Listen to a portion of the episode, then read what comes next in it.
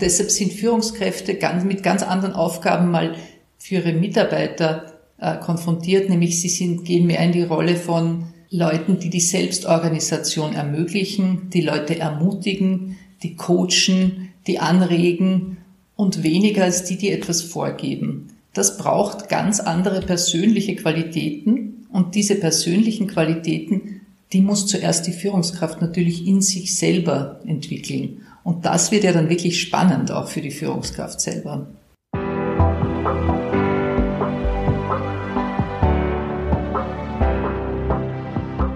Willkommen bei Breakfast Briefings, dem Management-Podcast von Business Circle.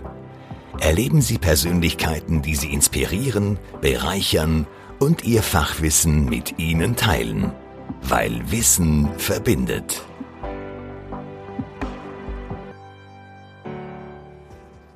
Nur wenige Menschen sehen ein, dass sie letztendlich nur eine einzige Person führen können und auch müssen. Diese Person sind sie selbst. Das sagt Peter Drucker, der Begründer der modernen Management-Lehre. Und damit hat er sicher recht, denn gute Führung beginnt in erster Linie mal bei guter Selbstführung. Führungskräfte von heute sind geforderter denn je. Sie müssen eigentlich zwischen zwei Welten balancieren, denn einerseits müssen sie es dem Team recht machen und andererseits dem Management, um Unternehmensziele zu erreichen. Um an diesen Anforderungen nicht zu zerbrechen, gibt es eigentlich nur einen Weg, sich neue Skills und Kompetenzen aneignen und zum Enabler werden. Das ist gerade in diesen disruptiven Zeiten wichtiger denn je, aber umso schwieriger. Wie man als Führungskraft zum Enabler im Unternehmen wird und welche Kompetenzen Führungskräfte von morgen eigentlich heute schon brauchen, haben wir mit unserem heutigen Interviewgast besprochen. Barbara Polster ist Psychotherapeutin, Executive Coach und Organisations- und Führungskräfteentwicklerin. Sie ist davon überzeugt, Begeisterung ist eine der wichtigsten Skills einer Führungskraft. Aber hören Sie selbst. Ich bin Elisabeth Rudolph und gemeinsam nehmen wir Sie heute auf die Reise zum New Leadership mit. Hallo Barbara, ich freue mich, dass wir heute miteinander sprechen können bei dir in den Praxisräumlichkeiten im 13. Bezirk. Herzlich willkommen. Vielen Dank, ich freue mich auch sehr, Elisabeth, dass du hier bist. Barbara, wir kennen uns ja schon länger. Konkret, ich habe dann noch nachgedacht, seit wann wir uns eigentlich kennen. Wir haben uns kennengelernt bei diesem Executive Leadership Drehtag eigentlich. Mhm. Und damals äh, und genauso wie heute geht es um das gleiche Thema, nämlich Leadership. Mhm. Und man könnte das jetzt ganz grob eigentlich in so ein Gerüst packen, nämlich Leadership im, im Sturm in ganz schweren Krisenzeiten. Aber bevor wir in das Thema hineinspringen, äh, möchte ich dir, wie ich diese Frage auch so gerne allen anderen stelle, wie bist du denn zu dem gekommen, was du heute machst?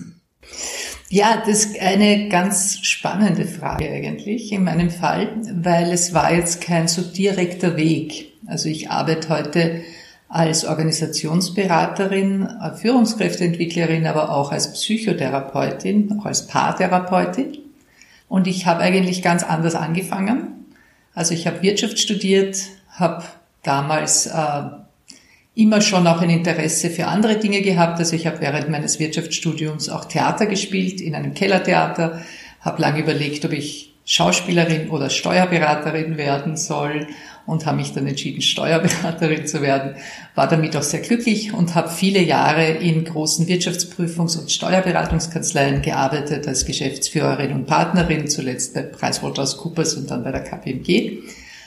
Um dann nach 30 Jahren in dem Beruf ähm, oder schon eben ein bisschen früher zu merken, dass es nochmal Zeit für eine große Veränderung ist, um dann nochmal etwas zu machen, was weniger mit Paragraphen und Zahlen, sondern mehr mit Menschen zu tun hat, das war dann nochmal ein ganz neuer Ausbildungsweg, auch ein sehr intensiver mit der Psychotherapieausbildung, Coachingausbildung und so weiter und bin heute sehr glücklich, in dem Bereich zu arbeiten und vor allem auch an der Schnittstelle oft zwischen Wirtschaft und Psychotherapie.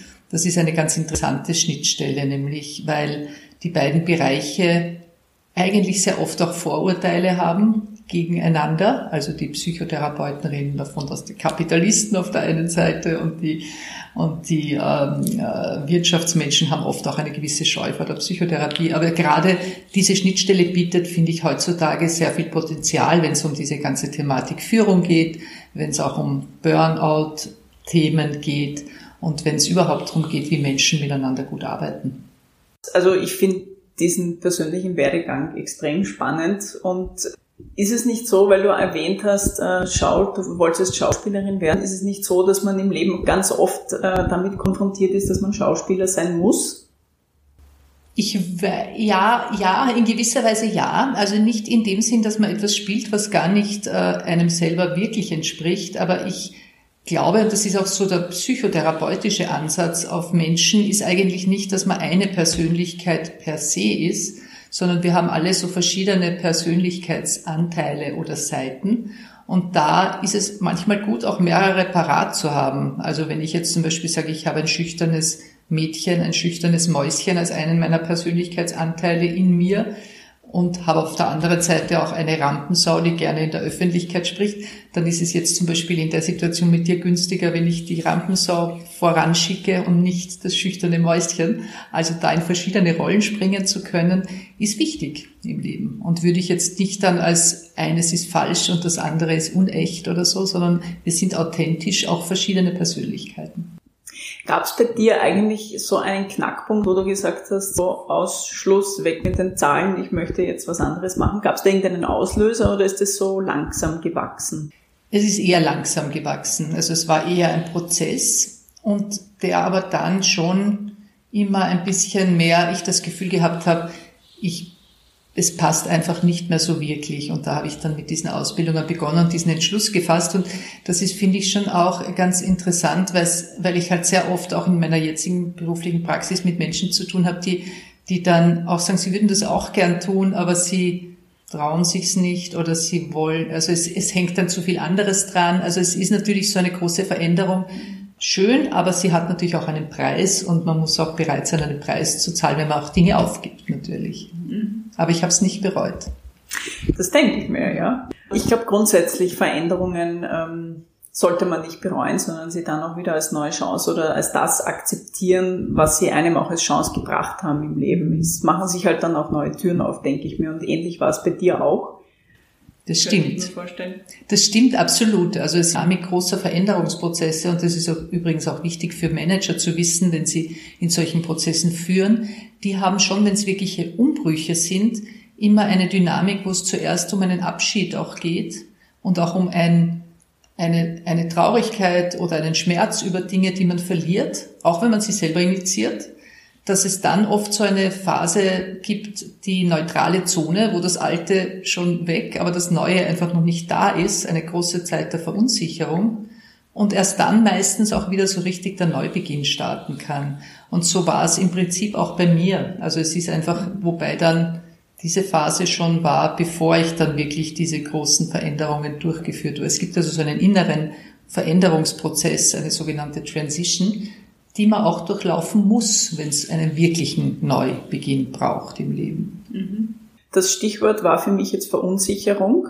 Ähm, ich leite jetzt über zu unserem eigentlichen Thema Leadership. Mhm. Hier ist ja auch sehr große Verunsicherung und äh, speziell in den letzten Jahren hat man ja gemerkt, bedingt jetzt durch alle Krisen, die wir durchgemacht haben und nach wie vor durchmachen. Jetzt kommen ja noch viel größere geopolitische Situationen dazu, aber auch Fachkräftemangel, digitale Transformation, New Work, überhaupt diese, diese Anforderungen werden immer größer. Wie könnte so ein Erfolgsrezept jetzt aussehen für, für Führungskräfte? Wie gehen Sie damit um?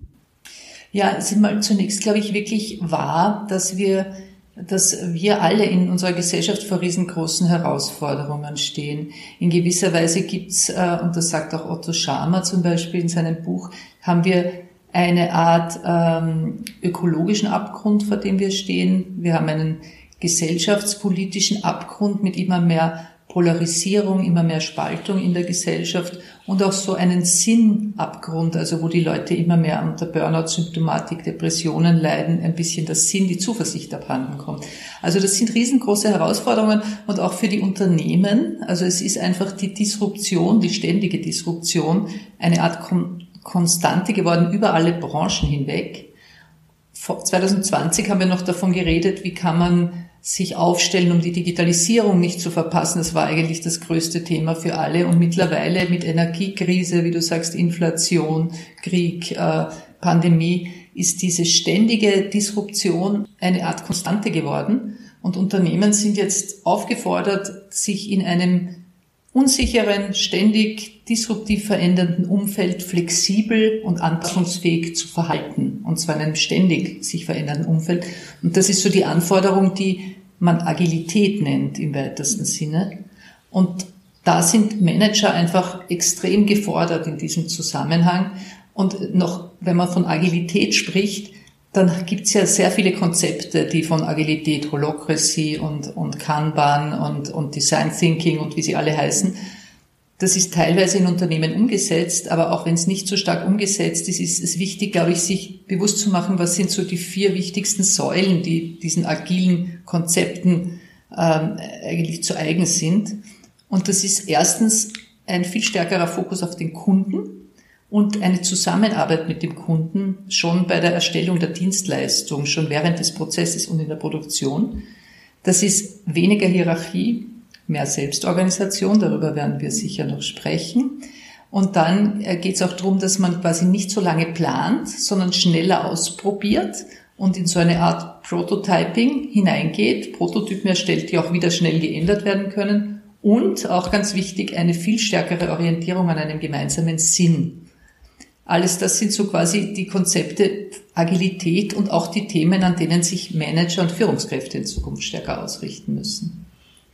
Also zum einen glaube ich, dass wir immer auch eine Person hinter der Führungskraft sehen müssen.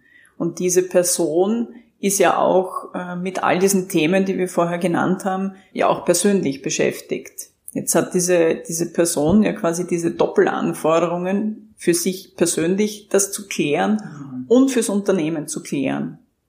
Und für den Kunden, dann hätte man schon drei, eine Dreifachbelastung. Mhm. Wie funktioniert das? Geht das, kann man das überhaupt schaffen? Das ist ein total wichtiger Punkt, den du da ansprichst. Es hängt sogar ganz notwendigerweise zusammen. Und es ist meiner Meinung nach äh, sogar so, dass es ganz zentral mit der Führungspersönlichkeit selbst beginnt. Das ist, glaube ich, auch ähm, in den meisten Management-Trainings beginnt man mal mit Selbstführung mit sehr gutem Grund. Und wichtig scheint mir auch zu sagen, dass es, wenn wir von New Leadership sprechen, gibt es ja auch wirklich eine Veränderung, eine ganz starke Veränderung in den Anforderungen an die Führungskräfte, weil die eben nicht mehr so in der Weise gefordert sein werden und sind schon wie in der Vergangenheit. Also es geht weniger darum, Entscheidungen zu treffen, Wege vorzugeben, äh, voranzugehen, äh, sondern um diese Komplexität, um diese Agilität, um diese Flexibilität in die Unternehmen zu bringen, braucht es eine ganz andere Art der Zusammenarbeit, ein viel mehr Diversität, viel mehr Vernetzung, Multiperspektiven. Das kann eine Person allein, auch ein kleiner Führungskreis allein nicht mehr bewerkstelligen. Und deshalb sind Führungskräfte ganz, mit ganz anderen Aufgaben mal für ihre Mitarbeiter äh, konfrontiert, nämlich sie sind, gehen mehr in die Rolle von Leuten, die die Selbstorganisation ermöglichen, die Leute ermutigen, die coachen, die anregen und weniger als die, die etwas vorgeben. Das braucht ganz andere persönliche Qualitäten, und diese persönlichen Qualitäten, die muss zuerst die Führungskraft natürlich in sich selber entwickeln. Und das wird ja dann wirklich spannend auch für die Führungskraft selber. Sind denn Führungskräfte von heute auf solche Sachen vorbereitet? Weil oftmals, zumindest ähm, ja, in der Vergangenheit war es ja oft so, Personen sind in Führungsebenen, die genau mit diesen Themen eigentlich ganz wenig zu tun hatten. Die waren in Führungsebenen, weil sie fachlich am besten qualifiziert waren zum Beispiel. Also wie, wie ist das derzeit? Sie, sie werden ja aber fast gezwungen dazu, sich mit diesen Themen auseinanderzusetzen. Mhm. Sind Sie gerüstet dafür? Das ist natürlich sehr unterschiedlich. Und es finden jetzt diese Veränderungsprozesse auch sehr schnell statt. Ich glaube, äh, das stimmt. Also, dass früher sehr oft der fachlich beste Experte dann auch in die Führungsrolle hineingewachsen ist. Und dass das vielleicht zunehmend wieder getrennt werden wird, die Expertenrolle von der Führungsrolle in dem Sinn, weil wir sprechen eben von einem neuen Führungsverständnis. Und das ist ein Lernprozess. Es ist in Wahrheit ein gemeinsamer Lernprozess von der Führungskraft und vom Team weil äh, interessanterweise sind, äh, merke ich in meiner Praxis auch, dass viele Führungskräfte mir erzählen, dass ihre Teams überraschenderweise keineswegs laut hier schreien, wenn es um die Übernahme von mehr Verantwortung geht. Das ist ein Lernprozess, weil das alle nicht gewohnt sind und es müssen auch die Führungskräfte lernen und in diese Rolle hineinwachsen. Und da bedarf es ganz am Anfang eben auch sehr viel Arbeit mit sich selber zum Beispiel, um einen viel entspannteren Umgang mit Nichtwissen zu erreichen. Es geht darum, dass niemand auch perfekt ist. Es geht um menschliche Qualitäten, die man, äh, für die man sich auch Zeit nehmen muss. Also die Rationalität manchmal zur Seite lassen, sich mehr auf seine Intuition vertrauen, äh, quasi mit Zeit für Geschichten, für Empathie, für Zuhören zu entwickeln. Und ganz wichtig ist auch eben auch wieder Zugang zu den Dingen zu finden, die einem selber das innere Feuer, das einem selber die Kraft, die Begeisterung, die, die, die Initiative gibt, jeden Tag ins Büro zu gehen. Was macht's für mich aus? Also es ist tatsächlich eine Arbeit an, an der Führungskraft selber, eine, eine Entwicklung und etwas, was man auch lernen soll. Wie gesagt, auch ein entspannter Umgang mit den eigenen Fehlern, Schwächen, ein geringerer Anspruch an Perfektion, ein Miteinander lernen. Also zum einen ist es das Loslassen von alten Denkmustern hin zu neuen Wegen und dafür braucht es Mut. Mhm. Mhm. Ähm, ich glaube auch in Zukunft müssen wir, oder müssen wir alle und, und Führungskräfte ganz im Speziellen äh, mutiger sein. Ja, äh, genau. Also gerade wenn es darum geht, Veränderungen zu initiieren, ist Mut natürlich eine, eine, ein, eine wichtige Ingredienz. Aber nicht nur der. Also wenn etwas wirklich verändert werden soll, dann ist es ein, ein um eine wahre, größere Veränderung ähm, herbeizuführen, braucht es eigentlich so zwei Bewegungen. Und da zitiere ich noch einmal Otto Scharmer, der sagt, ähm, es braucht ein Öffnen im Sinn von offen sein über die normalen eigenen Echokammern hinaus, wahrnehmen und das Beurteilen und, und bewerten, auch analysieren, vielleicht einmal kurz beiseite zu lassen, sondern offen wahrnehmen, was sich in der Welt tut. Und dann auch das quasi vertiefen, einen inneren Prozess in Verbindung bringen mit den eigenen Erfahrungen und dann daraus auch was Neues entstehen zu lassen. Es braucht Mut dazu, natürlich, aber es braucht auch diese innere tiefe Überzeugung, dass das richtig ist und es braucht mehr Zeit für Reflexion. Also Führungskräfte brauchen einfach mehr Zeit auch für sich, äh, Räume zu reflektieren und müssen auch besser auf sich selber aufpassen, auf ihren eigenen Energiehaushalt, auf die Frage, wo tanke ich persönlich auf?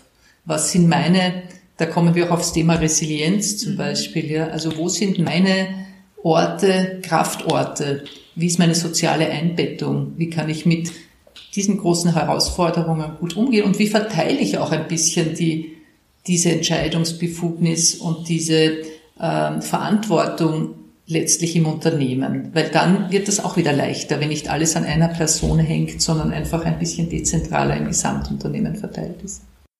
Ich erinnere mich da an das vergangene CFO-Forum, wo ähm, zum Beispiel Stefan Jansen gesagt hat, wir müssen uns etwas anderes einfallen lassen, um mit Mitarbeitern gut arbeiten zu können. Peter Lenk, wiederum äh, Vorstand der RBI, hat, hat gesagt, ähm, wir müssen mehr Vertrauen in die Mitarbeiter haben, auch wenn wir sie nicht täglich sehen. Das alles geht so in diese Richtung New Work äh, und natürlich in weiterer Folge dann äh, New Leadership. Kannst du diesen Zitaten zustimmen? Ja, dem kann ich absolut zustimmen. Ähm, Simon Sinek schreibt ja in seinem beeindruckenden Buch und in seinem TED Talk, dem ich übrigens sehr empfehlen kann, auch wie wichtig es ist, dass Mitarbeiter an ihr Unternehmen, an ihre Organisation glauben. Natürlich nicht in einem religiösen Sinn, aber im Sinn von, dass sie überzeugt sind, dass das Unternehmen eine wichtige Funktion erfüllt. die Frage, why oder wofür das Unternehmen unterwegs ist und dass sich Mitarbeiter damit identifizieren können. Denn es ist, so sind wir nun mal gepolt, dass kein Bonus, kein Gehalt, kein äh, wirtschaftlicher Erfolg uns jemals so ziehen kann, wie die, eine Idee, für die wir unterwegs sind, eine innere Bestimmung, eine Berufung. Das hat eine ganz, ganz andere Zugkraft. Und das müssen Mitarbeiter spüren und, und, und das finde ich wirklich ganz wichtig, das muss zuallererst oben von den Führungskräften selbst gespürt werden.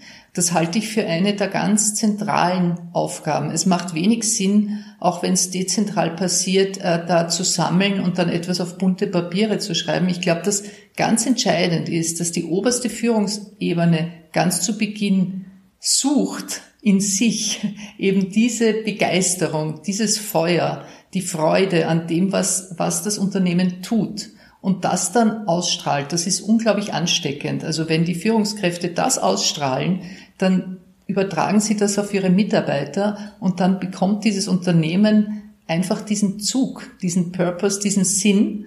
Wofür sind wir unterwegs? Das schafft auch einen ganz starken Zusammenhalt, ein ganz starkes Wir und kann kann ähm, ganz entscheidend für den Erfolg sein. Aber wie gesagt, auch hier fängt es wieder mit den Führungskräften selbst an die nach dem, und das ist nicht banal, die sich Zeit nehmen müssen, immer wieder aufs Neue in sich dieses Feuer auch zu finden und zu suchen. Bin ich voll bei dir. Ähm, es muss von der Führungsebene ausgehen und auch diese Begeisterung übertragen werden. Übrigens, das war etwas, was du beim gleichen vorher erwähnten äh, Event gesagt hast, es braucht deutlich mehr Begeisterung.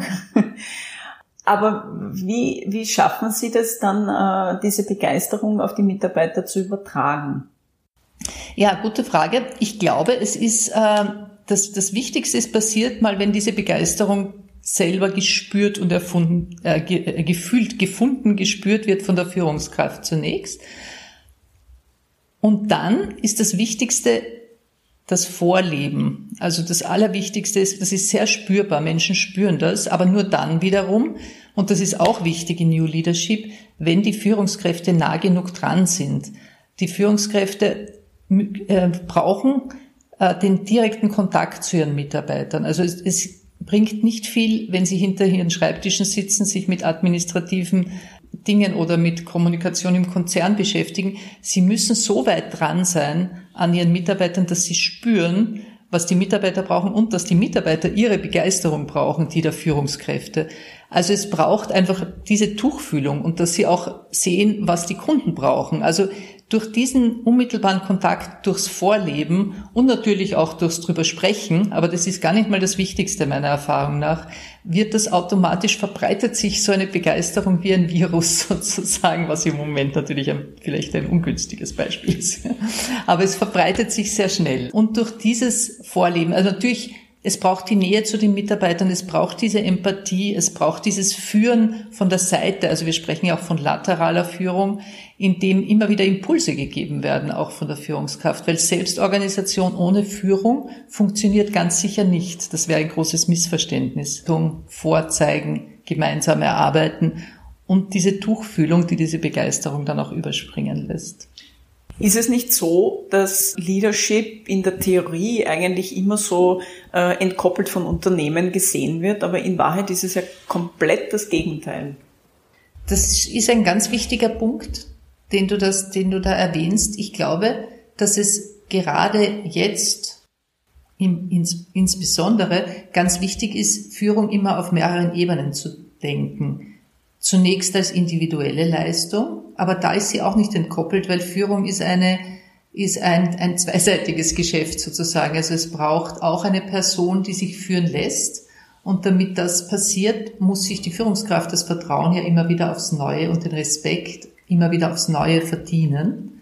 Das ist die eine Ebene. Aber Führung ist keine Einzeldisziplin, sondern ein Mannschaftssport. Also es ist ganz wichtig, dass die Führungsmannschaft auch die Möglichkeit hat, sich immer wieder aufeinander abzustimmen, miteinander abzustimmen und aufeinander zu beziehen, weil Mitarbeiter sehr sensibel darauf reagieren, wenn sich Führungskräfte widersprechen, wenn vielleicht die eine Ebene die andere overrult Das kommt ganz schlecht an. Oder wenn es Unterschiede in marktnahen und marktfernen Abteilungen gibt in der Führung.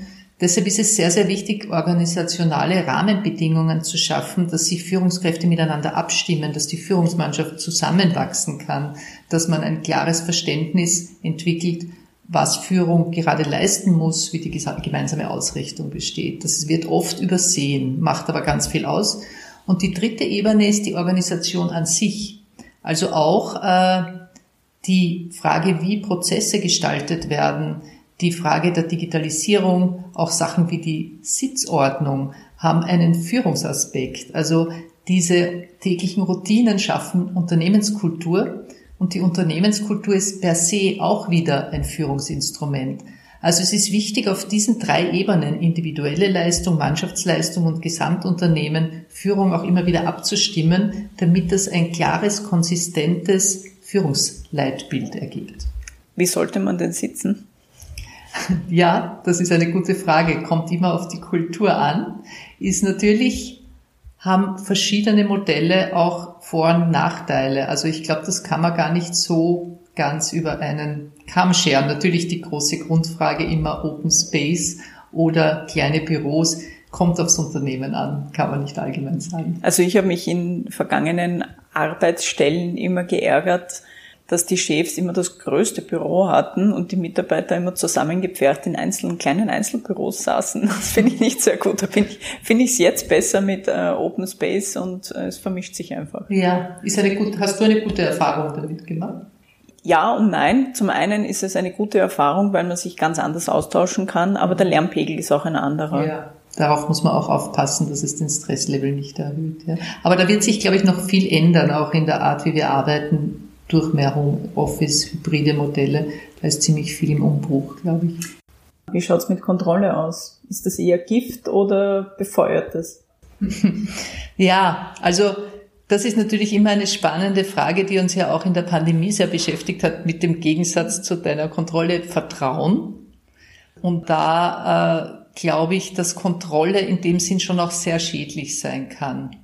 Dranbleiben, Vertrauen, die richtigen Leute aussuchen. Also ich würde Kontrolle jetzt nicht ganz oben setzen, weil das doch ähm, sicherlich nicht ganz ohne geht, aber wenn es übertrieben wird, einfach eine, eine auch sehr bremsende Wirkung haben kann. Wir haben ja selber in der Pandemie, ich muss mich da auch in der eigenen Nase nehmen, in der Zeit, noch in meiner Zeit in, in meiner Steuerberater- und Wirtschaftstreuhänderzeit habe ich auch, war ich sehr sparsam mit Homeoffice, also so einmal pro Woche oder so und habe auch zu wenig Vertrauen gehabt. Die Pandemie hat uns allen gezeigt, wie sehr wir unseren Leuten vertrauen mussten dann und auch vertrauen können und wie gut das funktioniert, auch wenn wir sie nicht immer sehen. Genau, das ist, glaube ich, ich glaube, die Mischung macht es letztlich auch aus, aber das ist schon auch etwas, was Führungskräfte eigentlich sehr genau wissen sollten, was brauchen meine Mitarbeiter tatsächlich. Mhm. Und vielleicht sich auch, vielleicht so ein bisschen loslassen von diesen strikten Vorgaben, eben das immer wieder bei den alten Mustern und ähm, sich selber auch mehr, ähm, vielleicht auch selber mehr Vertrauen in, in, in sich selbst zu haben in sich selbst zu haben, ja, und auch in, darin zu haben, dass die Leute auch gerne arbeiten. Also Arbeit sollte ja lustvoll sein. Lustvoll muss nicht immer Spaß machen, aber lustvoll in dem Sinn, wie wenn man laufen geht und dann erschöpft ist und das Gefühl gehabt hat, dass man echt was Gutes geleistet hat und mit Menschen wollen in der Form aktiv sein. Und es ist eben interessant, dass viele viele, man hat oft den Eindruck, dass viele Mitarbeiter nicht mehr ihre ganze Energie ins Unternehmen hineinbringen. Also Beispiel sind Softwareingenieure, die acht Stunden am Tag vielleicht arbeiten und dann abends auch noch da sitzen und eigene Software produzieren oder in Open Source Projekten arbeiten. Und sie scheinen einfach auch dann in diesen Projekten manchmal mehr das zu kriegen, was sie suchen, also nämlich diese Begeisterung für das, was sie tun, die Freiheit zu arbeiten, wo und wie sie wollen und die Anerkennung der Community. Und da sind Führungskräfte einfach gefordert und das, das ist, glaube ich, tatsächlich viel wichtiger als Kontrolle, Rahmenbedingungen zu schaffen, dass die Leute da auch wieder mit Lust und Freude arbeiten und ihr Potenzial einbringen in die Unternehmen, in die Gesellschaft, weil die werden wir einfach brauchen bei diesen Herausforderungen. Gerade bei dem bestehenden Fachkräftemangel. Hm, genau. Ja. Ähm, ich habe in meiner Vorbereitung für unser Interview habe ich eine Umfrage äh, oder Umfrageergebnisse gefunden. Äh, die wurde gemacht unter 500, circa 500 Führungskräften hierzulande oder was Deutschland, weiß ich jetzt nicht genau. Und da kam zum Beispiel heraus, dass die ähm, im Bereich der persönlichen Anforderungen folgende Themen eigentlich aufgepoppt sind, nämlich Selbstmanagement, Mitarbeiterführung und Teamführung. Mhm. Und bei Selbstmanagement haben bei mir gleich die Glocken geläutet und ich habe an den Neurobiologen Gerald Hütter gedacht, den ich auch schon einmal im Interview äh, interviewen durfte. Und der sagt ja, es muss zu einer gesunden Selbstführung gehen. Also seine, seine Schlagworte sind so Selbstführung, gesunde Selbstführung.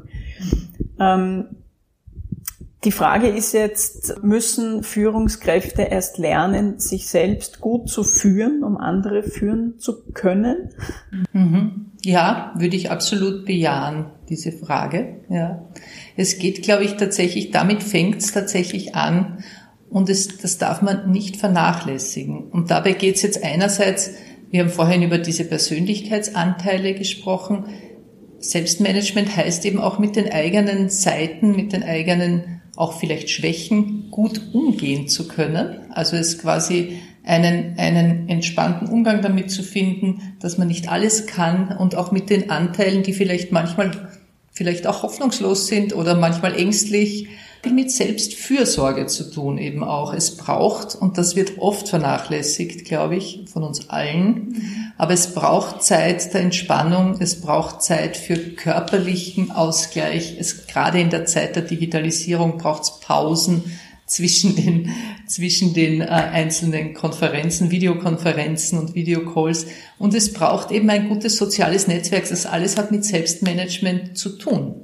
Und dann gibt's natürlich auch Dinge, die wir viel mehr brauchen werden als früher, so ein grundsätzliches systemisches Verständnis, Grundahnung über Gruppendynamik, vielleicht einmal selbst ein Gruppendynamik-Seminar besuchen, da lernt man auch ganz viel. Also da gibt schon sehr viele Anforderungen, die eben, und ich finde das eben auch schön, mit der eigenen Persönlichkeitsstruktur zu tun haben, weil dann haben wir auch selber was davon. Also quasi die Führungskräfte selbst profitieren da zunächst am meisten und davon dann auch die Unternehmen. Das schafft gesunde Führungskräfte, gesunde Teams und gesunde Unternehmen. Mhm. Barbara, du hast ja eingangs auch erwähnt in deinem persönlichen Werdegang, dass du ja äh, lange selbst als Steuerberaterin gearbeitet hast in äh, großen äh, Unternehmen und an diesen und diesen Weg zur systemischen Beraterin und Psychotherapeutin eingeschlagen hast. Das heißt, du hast eigentlich von beiden Seiten das, was du jetzt berätst, hast du früher selbst gemacht. Ist das, hast du da einen, einen Wettbewerbsvorteil? Oder ist, tust du dir leichter in der Beratung? Ich glaube schon.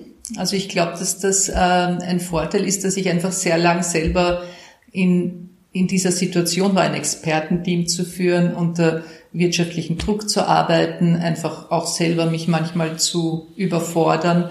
Das ist, äh, ich glaube, das ist ganz wichtig. Also für mich ist diese, diese, gerade das eigentlich eine, eine schöne Erfahrung, da jetzt von beiden Seiten, also quasi von Seiten der Psychologie, Psychotherapie und von Seiten meiner Erfahrung in der Wirtschaft, da drauf zu schauen und zu arbeiten. Und da habe ich schon das Gefühl, dass ich einfach die Sprache spreche, auch der Menschen, die aus der Wirtschaft kommen. Und darum habe ich sehr oft in meinem Klientenkreis einfach auch im Coaching Leute aus der Wirtschaft. Und dadurch, dass ich auch Psychotherapeutin bin, gibt es halt auch die Möglichkeit, manchmal auch persönlichere Themen einzubringen. Du hast ja in eigen, eigentlich in einer total ungünst, denkbar ungünstigen Zeit mit deiner Selbstständigkeit begonnen, nämlich mitten in der Pandemie. Aber du bist dann wahrscheinlich auch sehr schnell damit konfrontiert worden, dass sich doch sehr, sehr viel sehr stark ändert. Mhm. Also dieser Krisenmodus ähm, viel deutlicher eigentlich ähm, war oder zutage gekommen ist. Also früher war, früher war er wahrscheinlich auch schon da, aber eher unsichtbar, oder? Ja, ich glaube, dass die Pandemie einfach Phänomene, die vorher schon da waren, wie du sagst, einfach verstärkt haben in viel, vielerlei Hinsicht. Also jetzt auch von der Psychotherapie her gesprochen, merkt man, dass Themen, die Menschen früher hatten, einfach verstärkt worden sind durch die Pandemie. Und genauso sind, ist es mit anderen Phänomenen in der Wirtschaft, nicht? Also ja, es gab Digitalisierung auch davor, auch das wurde wieder stärker. Und die Pandemie hat einfach schon einiges, hat wirklich viel verändert, glaube ich, was auch nachhaltig sich verändert hat und was eher für die, die Arbeit, mit der ich unterwegs bin, den Bedarf verstärkt hat, als dass es weniger geworden ist. Ich habe halt auch äh, digital gearbeitet eine Zeit lang. Also auch in der Psychotherapie, was man früher gar nicht durfte und jetzt aber möglich ist. Ja, also es ist, ich glaube, die Pandemie hat uns allen auch so eine Botschaft gesendet, die heißt, achte auf dich. Also jeder selbst auch noch mehr auf sich selber zu achten, auf sich und auf andere aufzupassen. Das war in der Pandemie, glaube ich, auch wichtig und ein bisschen wieder mehr, hat uns auch eine Atempause verschafft mit ein, ein wenig mehr Zeit für Reflexion und Stille, was ja auch manchmal ganz gut war. Ich kann mich erinnern, in dieser Zeit hatte ich ein Interview mit, mit Matthias Strolz und der hat gesagt, jede Krise hat auch eine Chance. Auch wenn man es nicht direkt sieht, aber rückblickend sieht man es dann und man ist dann vielleicht auch, auch manchmal ganz dankbar, dass oft das fremdbestimmt war und man es nicht selber in der Hand hat, weil selber würde man eine Veränderung ja nicht so proaktiv antreiben. Das stimmt, ja, absolut. Und ich glaube, dass auch viele Teams gestärkt aus dieser Krise hervorgegangen sind. Also es sind aus dieser Pandemiekrise, die uns halt dann gleich wieder in die nächste Krise leider übergeführt hat. Also die Anforderungen werden, werden stärker und ich glaube auch, dass ähm, Führungskräfte der Zukunft tatsächlich noch viele neue, also ihr Mindset noch, noch, noch stärker erweitern müssen. Was glaubst du denn, äh, was werden Führungskräfte künftig brauchen? Sie brauchen einfach mehr, was man so hin, hinlänglich sagt, Soft-Skill-Qualitäten noch mehr als bisher, war ja bisher auch nicht anders, aber es braucht einfach noch ein Stückchen mehr. Es braucht diese Art von Offenheit, von der ich vorher schon gesprochen habe, also diese Öffnung einfach für neue Ideen, einen, einen guten Umgang mit anderen Meinungen, einen guten Umgang mit mit, es braucht natürlich ähm, Fachwissen, aber auch einen guten Umgang damit, nicht alles zu wissen, einen guten Umgang Teamführungsfähigkeiten braucht es auch in viel stärkerem Ausmaß als bisher. Also wir werden ganz sicher einen stärkeren Schwerpunkt auf, auf persönliche Qualitäten, auf persönliche Entwicklung legen. Und vielleicht ist das ja auch schon in den kommenden Generationen sowieso in höherem Ausmaß vorhanden, als wir das jetzt vielleicht von den älteren Generationen gewohnt waren. Ich könnte mir das gut vorstellen, dass dieses gemeinsame Arbeiten, ähm, diese Teamfähigkeit da vielleicht sowieso auch schon ausgeprägter ist. Also ich glaube, das braucht es vor allem von Führungskräften. Und wie gesagt, es könnte sein, dass es auch wieder zu einer stärkeren Entscheidung kommt, ob man eher als Experte äh, tätig sein will oder in dieser Mitarbeiter-Teamführung. Es ist eben eine Art Führung von der Seite. Wir sagen in lateral, latus heißt Seite, wo eben es eher dieses Ermutigen, Inspirieren, Coachen, diese Fähigkeit an erster Stelle steht und nicht die Führung, die hierarchische Führung von oben. Also letztendlich müssen Führungskräfte aktiv ähm, als Changemaker unterwegs sein. Genau. Und in einer Form, die eben nicht anordnet, sondern begleitet, inspiriert äh, und das ganze Team in den Vordergrund stellt. Ich glaube, dass es wirklich wichtig ist zu erkennen, dass die Komplexität nicht mehr von einer Person oder von einem kleinen Führungskreis alleine bewältigt werden kann. So wie ja auch Hengst Schläger in seinem Buch und in seinen Vorträgen immer gesagt hat, wenn in einem Turnsaal alle an einer Stelle stehen, dann fängt man den Ball nicht so leicht, wie wenn jeder woanders steht. Also mehr Diversität und ein neues Miteinander, ein mehr, ein mehr Vernetzen auch über die Unternehmensgrenzen hinaus wird notwendig sein. Also es ist einfach auch diese kleinen Egos müssen einfach das müssen Führungskräfte leisten, da auch beizutragen, dass es weniger Silo-Denken mehr miteinander gibt. Sonst ist, glaube ich, sind diese Krisen nicht bewältigbar mit den alten Strukturen. Wenn du jetzt aus diesen ganzen Themen, äh, die wir besprochen haben äh, und die auch du angesprochen hast, ähm, drei herauspickst, wo du sagst, die braucht eine Führungskraft von morgen, was wären es für welche? Ich würde sagen, Begeisterungsfähigkeit, also Zugang, wie gesagt, zu den eigenen Quellen von Freude, Begeisterung, Berufung. Dann die Fähigkeit, auch entspannt damit umzugehen, Verantwortung abzugeben und nicht alles zu wissen. Und ich glaube, das Dritte, was ich herauspicken würde, wäre eben sowas wie eine Offenheit, ein offener Geist, Wachsamkeit, um viele verschiedene Dinge aufzunehmen und zu verarbeiten. Und jetzt frage ich ähm, von der anderen Seite, was würden denn Mitarbeiter brauchen? Ja, interessanterweise äh, verlagert sich da sicher auch was. Also Mitarbeiter sind auch aufgerufen zu führen. Das nennt man Führung von unten. Also Mitarbeiter werden, glaube ich, in Zukunft immer mehr davon dazu angehalten werden, auch mehr Eigeninitiative und Verantwortung zu übernehmen. Und das äh, ist, wie gesagt, auch ein Lernprozess. Und ich glaube aber, dass im Endeffekt es für alle leichter wird. Also es ist zwar ein Umstellungsaufwand, aber im Endeffekt wenn es gelingt, dass Führungskräfte Vertrauen und Respekt ihrer Mitarbeiter verdienen, wenn es gelingt, dass Mitarbeiter ihre Ideen aktiv einbringen können, noch mehr und eigenständiger arbeiten können, dann wird es im Endeffekt für alle einfacher und auch freudiger sein zu arbeiten. Ein freudvolles Miteinander. Ja, ein verantwortungsbewusstes, freudvolles Miteinander mit einer großen Achtsamkeit auch auf die eigenen Grenzen, die eigenen Energien und, und mit einer gegenseitigen Fürsorge, aber vor allem auch Selbstfürsorge. Also ich übernehme die volle Verantwortung für unser Interview heute. Barbara, ich bedanke mich bei dir für deine Zeit und für diese super, super spannenden Einblicke. Ich habe immer wieder auf deine Uhr schauen müssen, weil wir könnten noch Stunden weiterreden. Es fühlt sich an, als hätten wir gerade vor fünf Minuten das Gespräch begonnen. Ähm, danke dir für die Einblicke. Sehr gerne. Vielen Dank auch dir.